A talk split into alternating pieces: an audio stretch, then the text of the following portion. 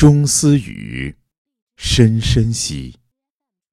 遗而子孙，真珍惜。钟思雨，轰轰兮；遗而子孙，绳绳兮。钟思雨，急急兮；遗而子孙，哲哲兮。钟思是一首非常新颖奇特的诗。它描写的对象是一种叫做中丝的昆虫，也就是我们所熟悉的蝗虫。这种昆虫身体多为草绿色，有丝状的触角。雄虫的前翅有发音器，群飞时会发出轰轰的声音。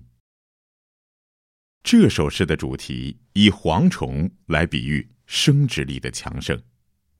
毛诗序是这样分析这首诗的：“中思后妃子孙众多也，言若中思不妒忌，则子孙众多也。”蝗虫生产后代的能力非常强盛，一年之内就可产下两三代。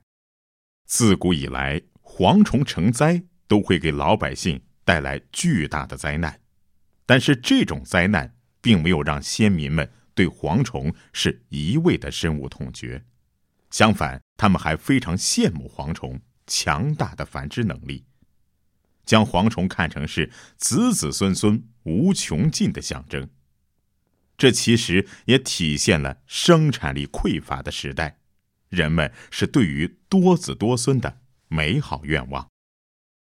诗的全篇都在围绕着中思描写，一语双关。以物寄情，浑然一体，是带有强烈的象征性意义。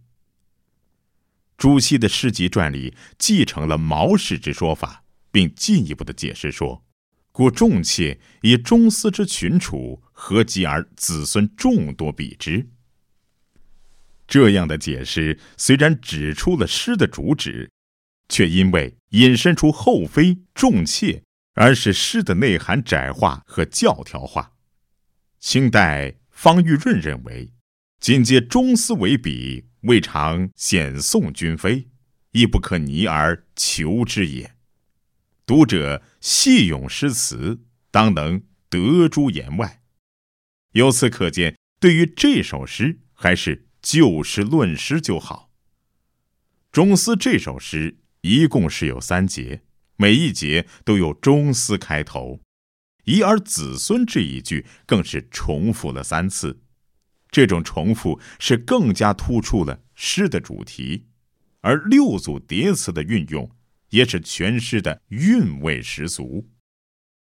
这首诗中出现的叠词“深深”“真真”“轰轰”“绳绳”“急急”“折折”，意思都是形容群聚众多。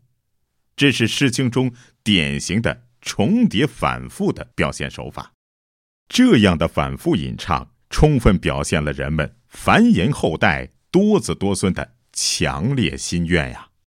方玉润的《诗经原始》中有过评论：“诗之评说，难六字，练得甚心。”《诗经》中有许多诗篇都在运用着叠词手法。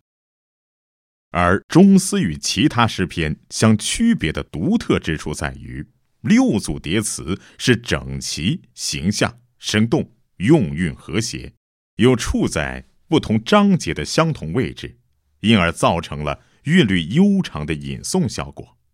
而且这六个词在意思上也是层层递进，第一节表达多子兴旺的愿望。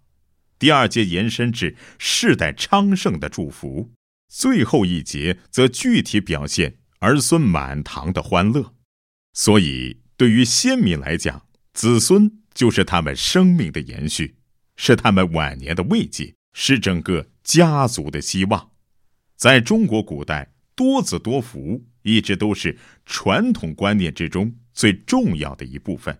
这种观念在尧舜时代。就已是深入人心。在阅读这首诗时，要体会其意象，细味其诗语，从先民颂祝多子多孙的诗旨出发来分析这首诗。如此方能明白人们为什么希望子嗣众多。为了强调人多势众的群体力量，也是为了更好的利用自然条件来争取生存。